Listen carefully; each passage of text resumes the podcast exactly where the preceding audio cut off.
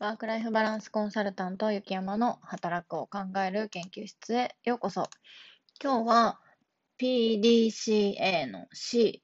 チェック、振り返りについてお話ししたいと思います。テーマや今月の目標、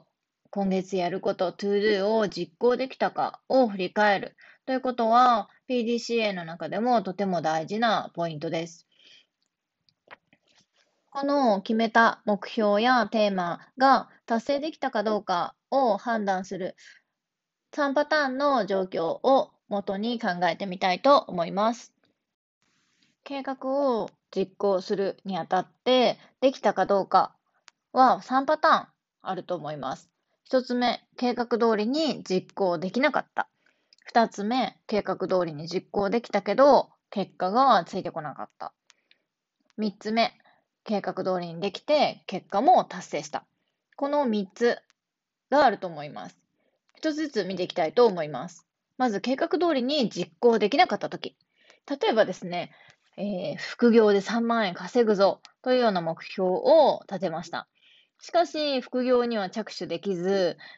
祖母からお年玉として3万円をもらった。これは結果の3万円を得るということは達成できていますが、計画は実行できていなかった。まあ、こんな感じですかね。計画通りに実行できなかった。結果にかかわらず、計画を実行できなかった場合には、計画通りにできなかった理由は何かを考えてみるといいと思います。そもそも、非現実的なテーマ設定や目標設定だったのか、それとも予期せぬアクシデントが発生したことによって実行できなかったのか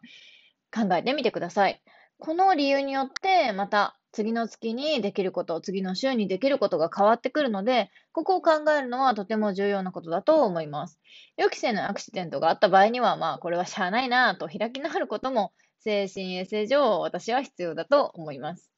そして2つ目、計画通りに実行できたけど、結果がついてこなかったという時、まあ、自分でやるぞって決めたことは、計画通りにできたんですが、結果がついてこなかったという場合もあると思います。これどんな時かっていうと、私の筋トレがまさにそうなんですけど、私は習慣化リストを作って毎日スクワットをしています。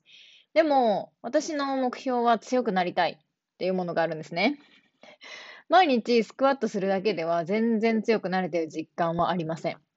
子供とその公園で遊んだりすると、もうその日は本当ぐったりと疲れてしまって、子供と一緒に8時間以上寝てしまったりします。まあ、これをお聞きの方は、まあ、スクワットだけじゃ足りてないんでしょっていうのはすぐお分かりになると思うんですけども、自分のことだとなかなか見えなかったりするんですよね。計画通りにやったけど、結果が満たず、未達成だったときは、計画に何が不足していたのかを考えるといいと思います。また、何が余計だったのかっていうのも考えると良いそうです。そして最後3つ目、計画通りにできて、結果も達成できた。これはパチパチいいですね。これ大変素晴らしいことだと思います。私は基本的に自分には甘いので、よくこの状況になります。でもこれって、達成できる目標しか設定してなかった。目標が低すぎたのでは？と振り返ってみると、ぐさっと刺さることがあります。自分との約束を守る練習中の私はですね、今この低めの目標設定が自分に合ってるなって感じるんですが、もう少し背伸びしたいなという方は、もっと良い結果を出すためにはどうすればいいかを考えると、次の1ヶ月、次の週がもっと良くなると思います。また、今回はたまたまうまくいったんじゃなくて、再現性を高めるためにはどうすればいいか考えてみるのもいいかもしれません。こうやって再現性を高める方法を抽象化して自分の中にストックしておくことで、他の目標や ToDo を達成するときの筋肉が鍛えられるかなという感じがします。